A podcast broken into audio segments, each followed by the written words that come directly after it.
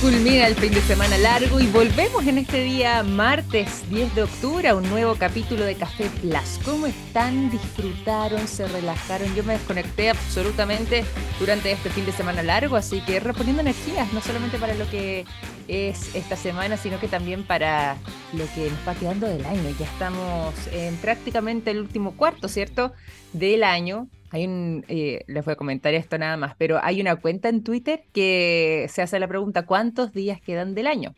Y va poniéndolo por porcentajes y ya hemos avanzado el 77% del año. Yo cada vez que veo esa estimación le pongo like ahí a, esta cuenta, pero hace esta cuenta regresiva, ¿cierto? Y por lo mismo, descansos como el que tuvimos y que se va a repetir ¿ah? eh, en dos semanas más, por supuesto que nos viene bien a estas alturas. Vamos a revisar información, todo lo acontecido durante el fin de semana. Por supuesto, además, estamos muy pendientes también de lo que ha sido la noticia internacional con el conflicto entre Israel y Palestina, con imágenes que han sido desgarradoras. Hemos estado atentos y por supuesto que eso se ha tomado la agenda, pero sigue ocurriendo muchísimo también en eh, novedades vinculadas al mundo de la ciencia la tecnología y la innovación. Y en este caso en particular nos vamos a desmarcar un poco simplemente para hacer eh, un recuento y volver a contarles nuevamente eh, sobre los premios Nobel, porque nos quedó uno pendiente. Estábamos en fin de semana, estábamos en descanso y por lo mismo no pudimos comentárselos, pero se los vamos a entregar aquí. ¿Quién resultó siendo la, voy a dar la primera pista, ganadora del Premio Nobel de Economía en este año 2023. ¿Se acuerdan que la semana pasada estuvimos revisando todos los premios Nobel conforme iban saliendo día a día? Bueno, nos faltó el Premio Nobel de Economía y en este año recae sobre Claudia Golding. Ella se lleva este Premio Nobel de Economía eh, donde se le reconoce su extenso trabajo por lo que tiene que ver con... Eh, temas vinculados a eh, la igualdad de género y bueno, por supuesto, desde el aspecto económico.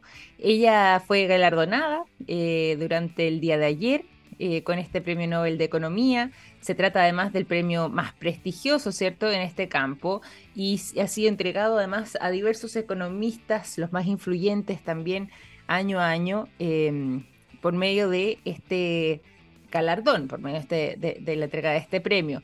Y en este caso se generó también un poquito de controversia, pasa en, veces en algunos casos y en algunas nominaciones respecto a em, si es que correspondía o no, o cuál sería la validez de entregarlo. Eh, en este caso a una mujer como Claudia Golding. Vámonos un poco a, mm, hacer eh, algo de recapitulación, ¿les parece? Para poder comprender un poco más eh, sobre hacia dónde está orientada esta controversia y por supuesto además cuál eh, es el aspecto que se le destaca a Claudia Goldin en este caso. Bueno, ella, como les decía, se ha estado centrando también en lo que tiene que ver con eh, los sesgos de género, sobre todo en materia económica y en otros aspectos de la vida cotidiana. Y ella básicamente ha estado centrándose en lo que son los estudios sobre las mujeres en el ámbito laboral. Cómo es que eh, las mujeres también terminan enfrentándose ahí a desigualdades que terminan siendo perjudiciales para ellas y que generan entonces eh, que muchas veces sean las mujeres quienes se lleven una carga mayor eh, por también tener que compatibilizarlo con labores del hogar o labores de cuidado sumado a que eso afecta también, sobre todo, además ella pone el acento, después del primer hijo, les afecta directamente lo que son sus ingresos, lo que tiene que ver con el sueldo, en comparación, por ejemplo, a hombres que se desempeñan en lo mismo. Y si es que se hace una especie de seguimiento a lo largo de las vidas de eh, las mujeres que comienzan quizás en la misma línea que comienzan hombres, hay un momento, generalmente como decía antes, marcado por la maternidad o por el primer hijo, según ella misma eh, puntualiza, donde ya eh, esta carrera, por decirlo de una manera que podría ser bastante pareja, termina eh, disparándose en el caso de los hombres, eh, pudiendo sacar mayor ventaja versus las mujeres que comienzan a quedarse atrás. Desde los premios Nobel, desde el comité de los Nobel, señalaron que Golding la reconocían también por haber avanzado en la comprensión de los resultados de las mujeres en el mercado laboral, y eh, por este extenso trabajo que ha estado desarrollando en esta materia. Pueden además seguir parte de lo que ha sido su desempeño y sus investigaciones en eh, los libros que ella ha publicado. Hay uno que es bastante reciente y que también se le atribuye que puede ser uno de los responsables para ser reconocida con este Premio Nobel de Economía, llamado Carrera y Familia, el viaje centenario de las mujeres hacia la equidad. A propósito de lo que yo les mencionaba, ¿cierto? de cómo es que eh, la maternidad y la vida familiar muchas veces termina de alguna forma u otra influyendo sobre todo en el aspecto económico y de reconocimiento en eh, la vida laboral de las mujeres. El libro entonces, se lo vuelvo a repetir, Carrera y Familia, el viaje centenario de las mujeres hacia la equidad, donde eh, Claudia Goldin eh, explica y entrega también los resultados de sus más recientes estudios. Y ojo, ¿ah?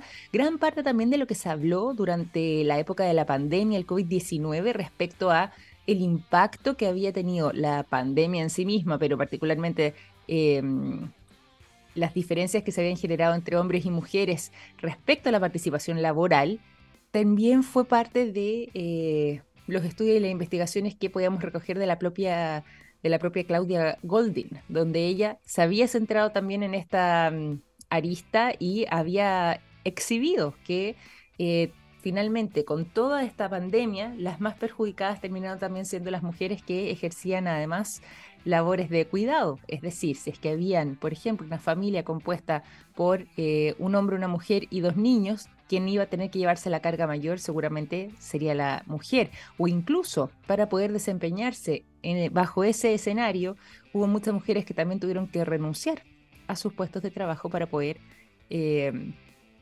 ejercer labores de cuidados de miembros de su familia. Ahí ese trabajo y ese estudio también es algo de lo que ha estado centrada recientemente Claudia Goldin. Ahí pueden, como les decía, les dejaba un libro también y pueden conocer parte de su extenso trabajo entonces. Y bueno, como les decía, en este caso además se generó un poco de controversia porque em, no estaría este premio dentro de lo que era la intención original de... Eh, lo que eran los premios Nobel en sí mismos. De hecho, hay quienes dicen que no se debiera considerar eh, la categoría de economía dentro de los premios Nobel. Es decir, eh, gran parte de la controversia también se ha instalado en que eh, la economía se ha logrado fijar eh, concediéndosele eh, la categoría de Nobel, siendo que algunos discrepan que debiese ser así, que esto debiese estar en un rango absolutamente distinto, porque muchas veces, y aquí es donde se genera la controversia, hay quienes dicen este tipo de premios se utilizan para eh, ejercer casi que relaciones públicas respecto a visiones economistas de quienes finalmente terminan siendo reconocidos y muchas veces lo hacen con la intención quizás de poder, eh, ya sea, o promover más sus ideas, instaurarlas o incluso se habla en algunos casos de temas de lavado de imagen. En este caso con Claudia Golding, eh, al menos, eh, como decíamos, la polémica no está tan centrada en ella, sino más bien en lo que es la categoría del premio en sí, pero también ha venido un poco a manchar o quizás nublar un poco lo que ha sido este reconocimiento para ella. Vámonos, ¿les parece a otros temas? Y seguimos acá en Café Plus conversando. Vamos a tener eh, un tema muy interesante junto a nuestro invitado del día de hoy. Proviene además de la Asociación Gremial de Corredores de Seguros eh, generales. Va a estar junto a nosotros entonces en un ratito más nuestro invitado proveniente de ACOSED. Vamos a estar ahondándonos en esa conversación, pero antes de pasar a eso, seguiremos con música. Hoy los quiero dejar en esta mañana de día martes 10 de octubre con el sonido de Elástica. La canción Connection es lo que suena a continuación.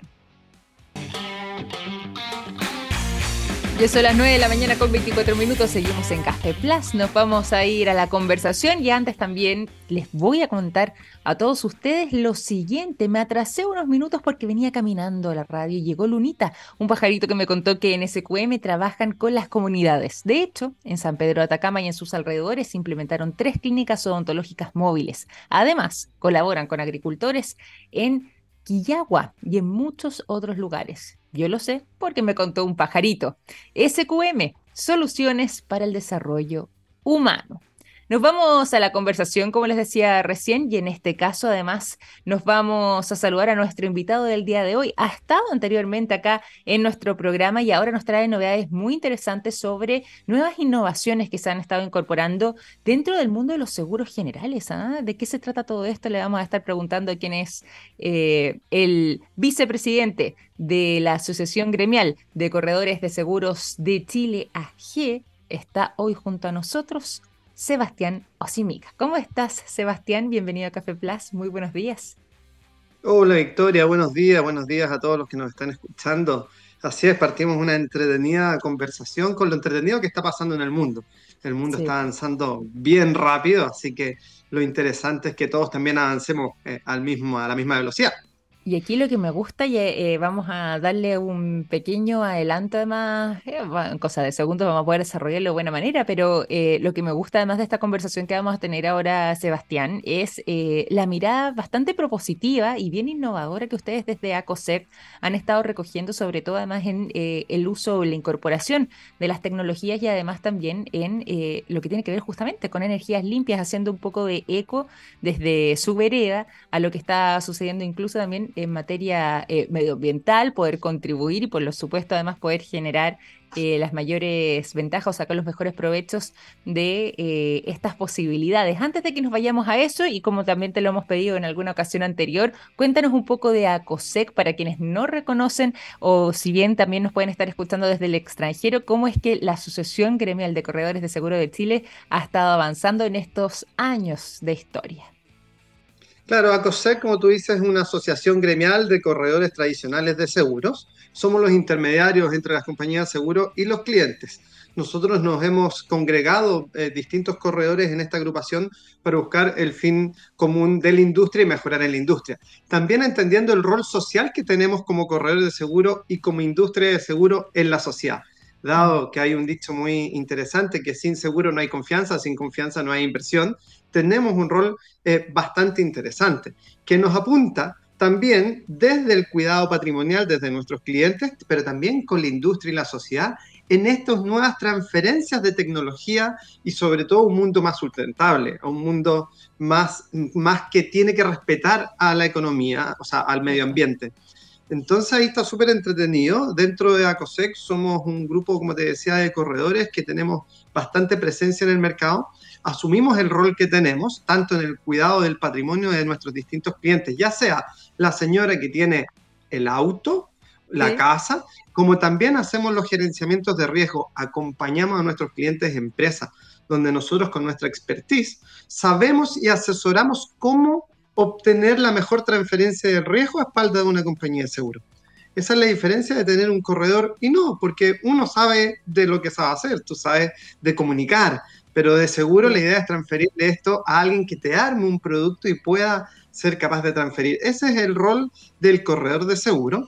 Y el llamado es que siempre que tengan que ver algún tema de seguro lo hagan a través de un corredor.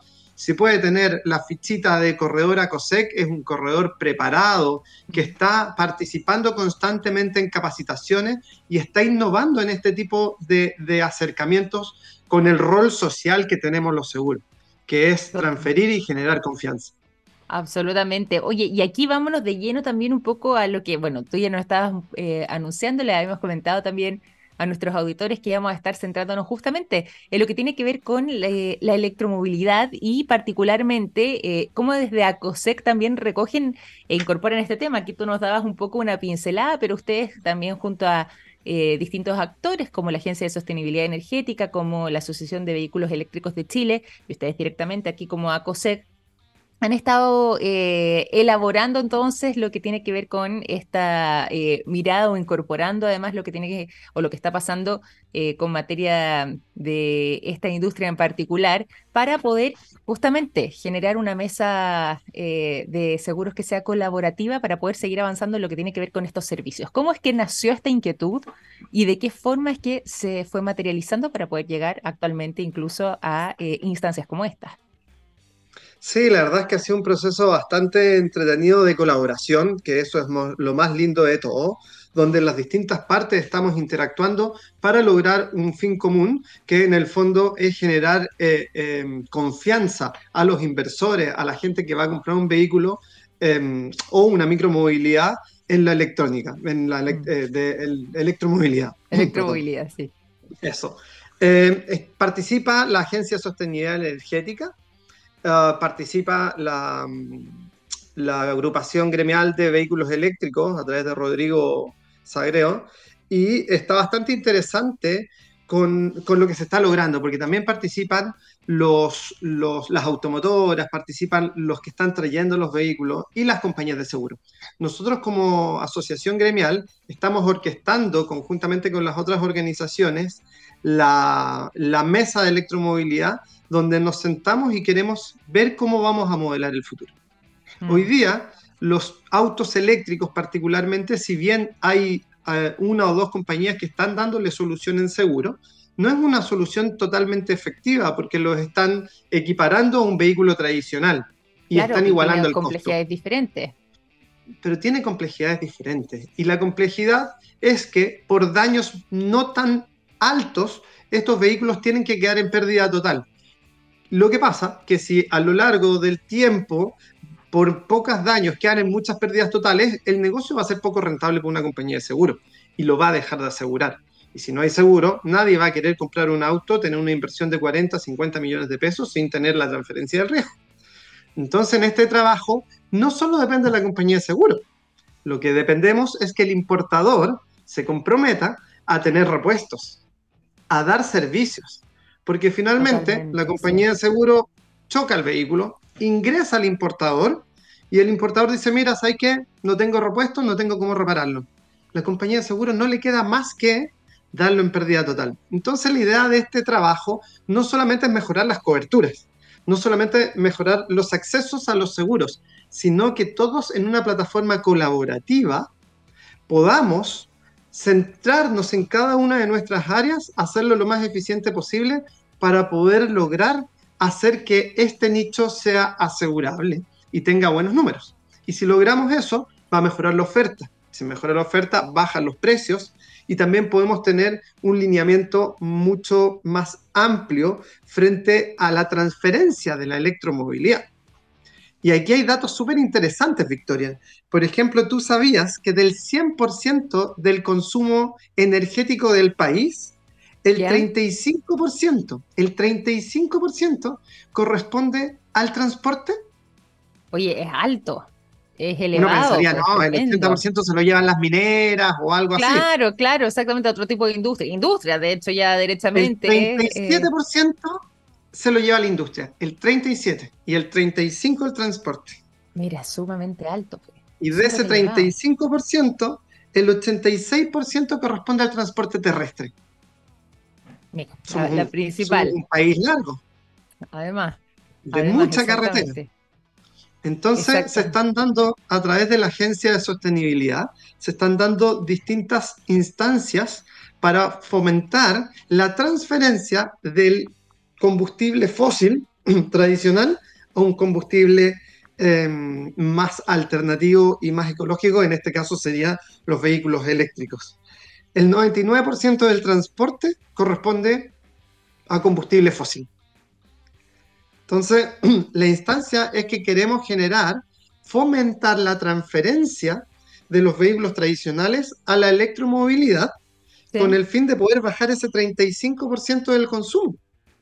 Pero para poder lograrlo, necesitamos tener seguro.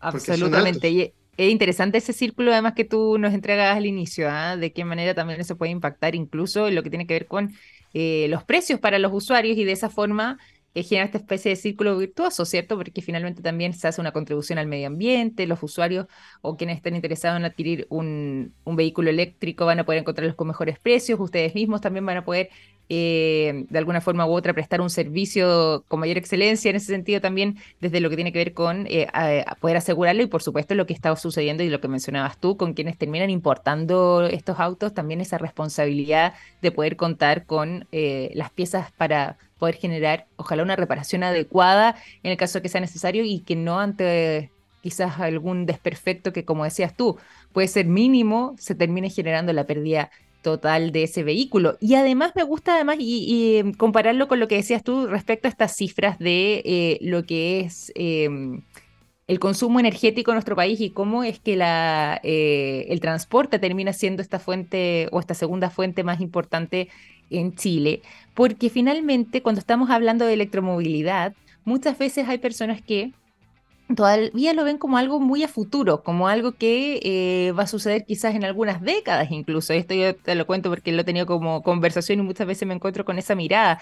Eh, pese a que incluso hay servicios como, lo voy a nombrar en este caso, pero como Uber, eh, donde hay un, sistema ahí de, transporte de pasajeros que también utilizan eh, algunos vehículos que eh, funcionan con electromovilidad, pero la gente todavía lo ve con algo de distancia. ¿Crees tú que se podría acelerar además, producto también de una transformación como la que ustedes proponen y donde ustedes han estado trabajando como ACOSEC? ¿Puede generar esto que esa transición hacia los vehículos eléctricos sea más rápida, sea más acelerada y por lo mismo también terminemos contribuyendo de mejor manera además al medio ambiente? Bajando lo que son las emisiones de gases de efecto invernadero y por supuesto cuántas otras virtudes más tiene pasar a esta tecnología? Sí, sin duda. O sea, ese es el rol que nosotros estamos asumiendo como un rol social a, a, Chile, al cambio energético, a la renovación de nuestro, de nuestro portafolio de consumo energético. Hoy día lo que tenemos que hacer es generar confianza si nosotros generamos confianza, eh, la gente va a estar más dispuesta a poder tener acceso a estos vehículos. Hoy día, eh, a través de la Agencia de Sostenibilidad Energética, están ampliando o otorgando varios planes, que los invitamos a que la conozcan también a la agencia, eh, donde están los, los programas de mi taxi eléctrico, donde ellos están apostando que los taxis convencionales pasen a ser auto eléctrico y ellos están eh, subvencionando parte de la diferencia del costo para poder lograr este cambio. Entonces, hay hartas cosas que tienen que configurarse. Em, estamos en un país bastante complejo en nuestro parque automotriz. Tenemos más de 55 marcas diferentes y cada marca tendrá 15 modelos diferentes. Entonces, somos un parque automotriz chiquito de 6 millones de autos, pero con muchas marcas, muchos modelos, por lo cual no tenemos muchos stock. Aquí el que quiere traer un auto eléctrico va a China y dice, hoy quiero traer un auto eléctrico y lo vende acá. Pero no hay tampoco una responsabilidad atrás, que es lo que queremos lograr con esta mesa, de, que hayan repuestos, de que haya respaldo y, de que no queden con los autos a medias o sin poder circular. Los, hoy día los autos eléctricos están orientados a, a flotas de alto consumo es ahí donde está el principal beneficio, dado que el costo de los vehículos aún es muy alto y el costo del combustible es más bajo en relación al combustible fósil. Entonces ahí está el llamado a, los que tengan gran eh, consumo o ocupen mucho el auto, em, ahí está una virtud del auto eléctrico. Pero sin duda, como corredor, como ACOSEC, en esta mesa que es muy linda, la verdad es que Em, eh, estamos haciendo una apuesta al futuro, estamos apostando al futuro de nuestros hijos eh, con este cambio y el granito de arena que nosotros podemos contribuir como corredor hacia nuestros clientes, hacia eh, la, sociedad, es, es, es, impagable. O sea, tiene un, tiene, un, aporte de generar confianza y el rol social que tienen los seguros, es volver al origen. Totalmente, totalmente. De hecho, sí, pues. Y una de las cosas que a mí me, me, me gustó positivamente también de eh, este tema en particular tiene que ver con eh, esta generación, como decías tú, sinérgica de eh, estos distintos actores para lo que ha sido esta propuesta o el trabajo que ustedes han estado desarrollando, como decíamos antes, con distintos actores para poder avanzar en esta línea. Y ahí quería preguntarte directamente por quienes quizás pueden ser los usuarios finales de este tipo de seguros que eh, pudiesen verse involucrados y personas que utilizan eh, sus vehículos para trabajar, que quizás incluso por lo mismo han pensado en hacer esta transición hacia la electromovilidad, pero dicen, bueno, quizás todavía es muy alto el riesgo porque en caso de que pase cualquier cosa, eh, no estaría tan sencillo el asunto. Yéndonos, por ejemplo, al caso de lo que podrían ser los taxistas, ya que mencionábamos antes a bueno, eh, quieres tener ahí algo de controversia, ¿cierto? Con, con, el taxi, pero, pero digamos aquí en el caso de Uber, pero eventualmente yo eh, ahí hay una, algo que comparten que tiene que ver con el transporte de pasajeros. ¿Qué pasa, por ejemplo, con gremios como ese, de ese tipo, frente a eh, esta posibilidad que se podría abrir justamente gracias a la incorporación de seguros que estén abordando de manera íntegra el tema de los autos eléctricos? Sí, se, es un trabajo comunado que estamos haciendo entre todas las partes. También están los usuarios de los taxis que ponen su valor. Y básicamente es, básicamente es generar la confianza. Es que todos sentemos y miremos que esto va a pasar. Como la pregunta anterior, esto no va a pasar en 20 años más. Esto está ya pasando. Hay un dicho que dice que eh, la velocidad del cambio que estamos viviendo hoy día va a ser la más lenta que vamos a conocer en el futuro porque está pasando todo tan rápido, que hoy día pasa tan rápido, pero mañana va a pasar aún más rápido.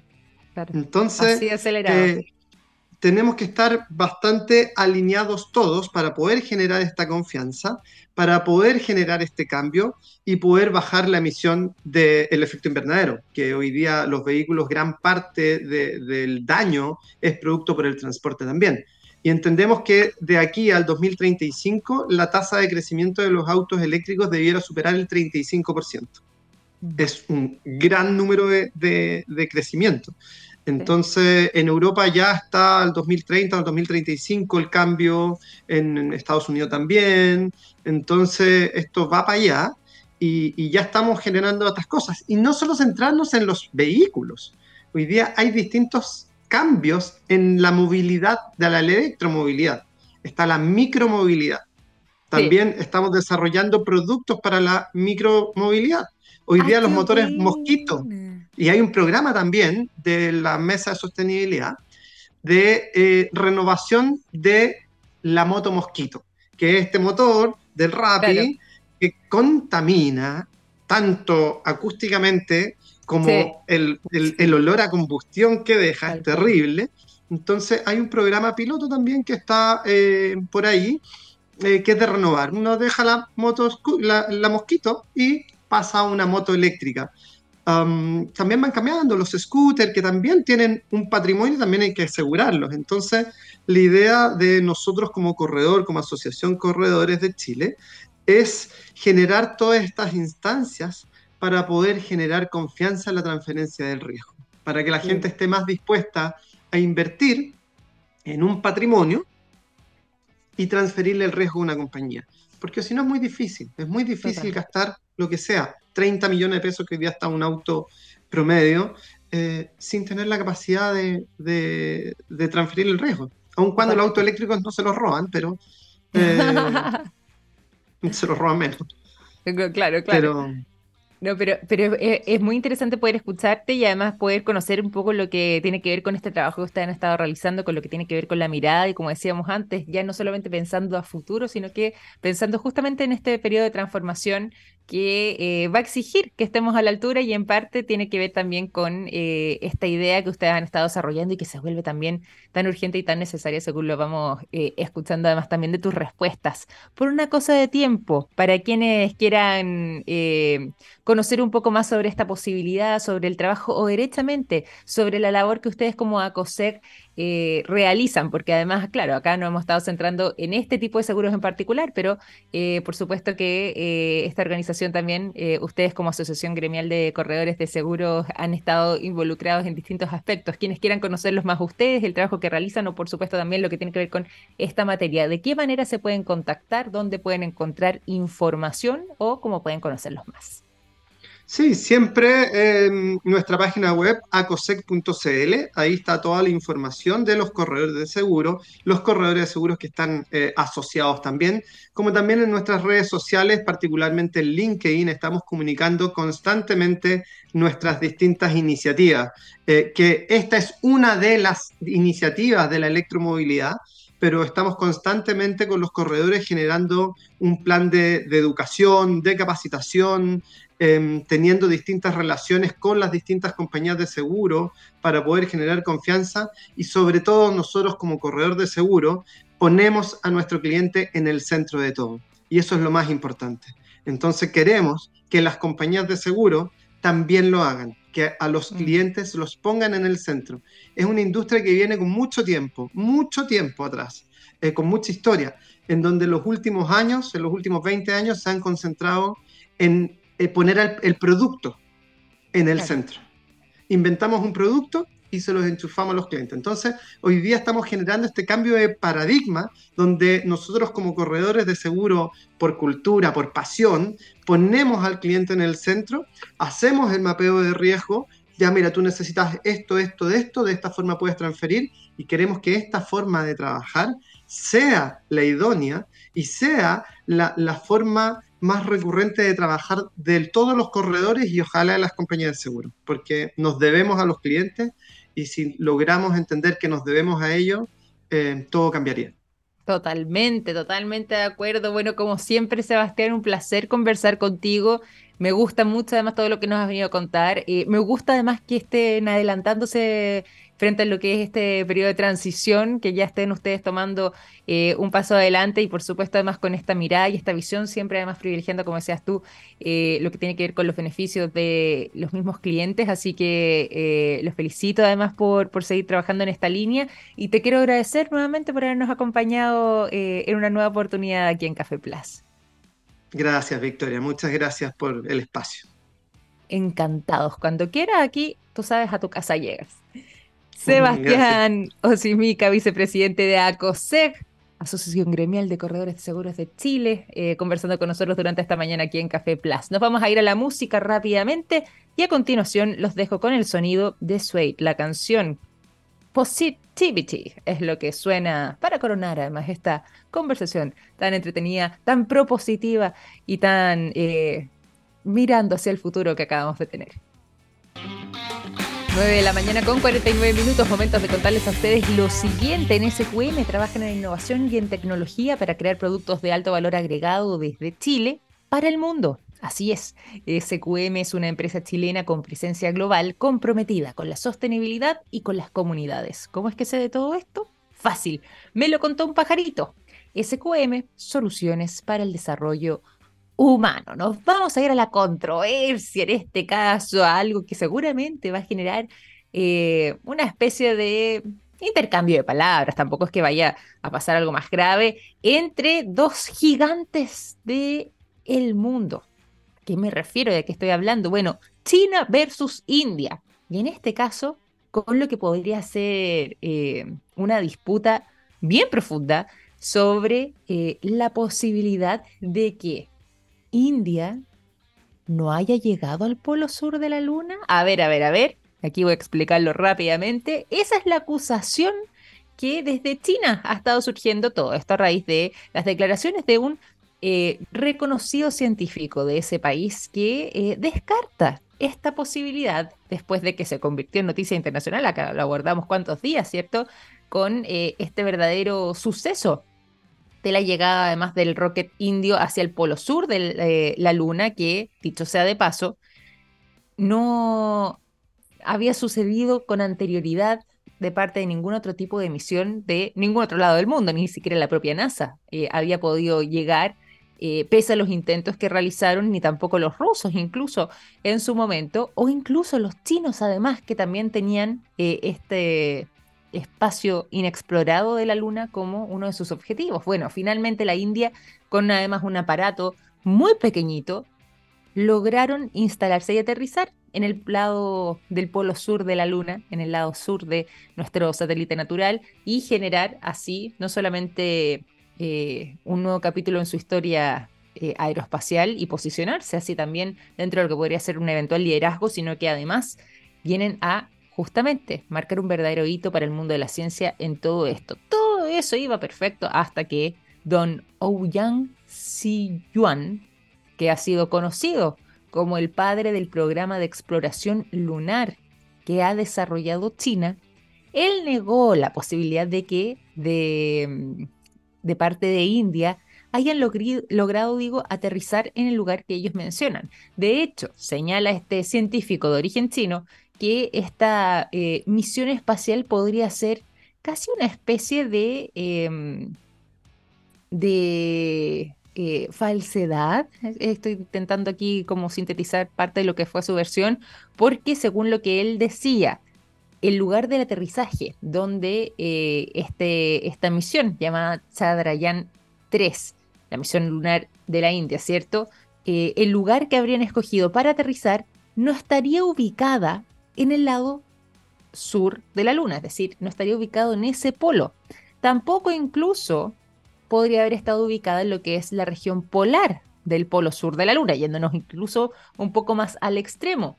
De hecho, señala que ni siquiera estaba cerca de ese lugar y esta declaración además eh, no la hizo tampoco en cualquier lugar, lo hizo además en alguna oportunidad que lo consultaron los medios chinos, lo que ya generó una repercusión importante, pero incluso la revista especializada de origen chino, ¿ah? no, no confundamos aquí, Science Time, que es distinta a la revista Time, eh, perdón, a la revista Time sí, ya, pero a la revista Science también que, que nosotros muchas veces eh, mencionamos acá en el, en el programa.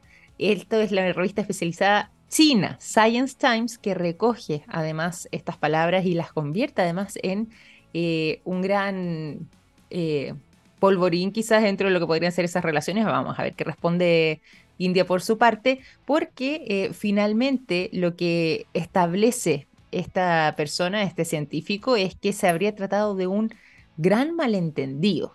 Así es como él proclamó lo que fue esta misión de exploración espacial india al lado del Polo Sur de la Luna y eh, pone entonces también en duda de que finalmente ese objetivo se haya podido realizar, lo que por supuesto además no me imagino que vaya a tener una respuesta muy positiva de parte de los indios que eh, van a ver de alguna forma u otra eh, cuestionado quizás la veracidad de esta hazaña. Vamos a ver qué responden desde India, pero al menos este científico chino, y que dicho sea de paso, es el que está detrás de las misiones vinculadas a la exploración de la Luna en ese país, habría entregado entonces a un medio local, lo que ya está generando estas tremendas, tremendas repercusiones. Vamos a eh, solamente continuar con una información muy breve, muy cortita, pero muy significativa respecto a datos que nos habrían llegado sobre la temperatura de nuestro planeta. Hemos dicho, ¿cierto?, que los últimos meses han sido los más calurosos desde que se tiene registro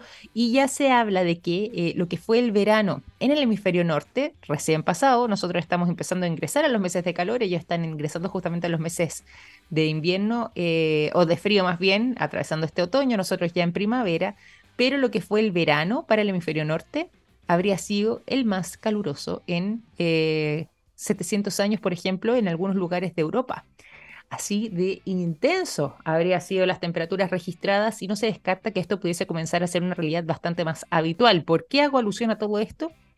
Bueno, porque justamente a raíz de lo recién sucedido con el verano que ellos estaban atravesando en el hemisferio norte, eh, no se descarta que un fenómeno parecido, quizás no con el mismo nivel de temperaturas, pero sí eh, con eh, nuevos registros que rompan récords podría también generarse en este hemisferio sur, donde estamos nosotros a punto ya de enfrentar estos meses de calor. Hoy día eh, al menos está un poco más nublada esta primavera, pero vamos a ver cómo se sigue desarrollando, porque posiblemente el verano también venga a entregar cifras récords a las que hemos estado acostumbrados en varios lugares del hemisferio, no solamente en Chile, como es nuestro caso, también en el resto de eh, el cono sur de nuestro continente y para qué decir además lo que podría pasar también en otros lugares como en Oceanía, que eh, no se descarta también puedan superar eh, récords de temperaturas en eh, este verano que se nos avecina. Así que con esa información vamos a ir finalizando además este capítulo de Café Plus. Ya son las 9 con 56 minutos en esta jornada de día martes 10 de octubre. Los invito a seguir en sintonía porque ya comienza la ciencia del futuro. Un gran abrazo, cuídense mucho, que estén muy bien. Chao, chao.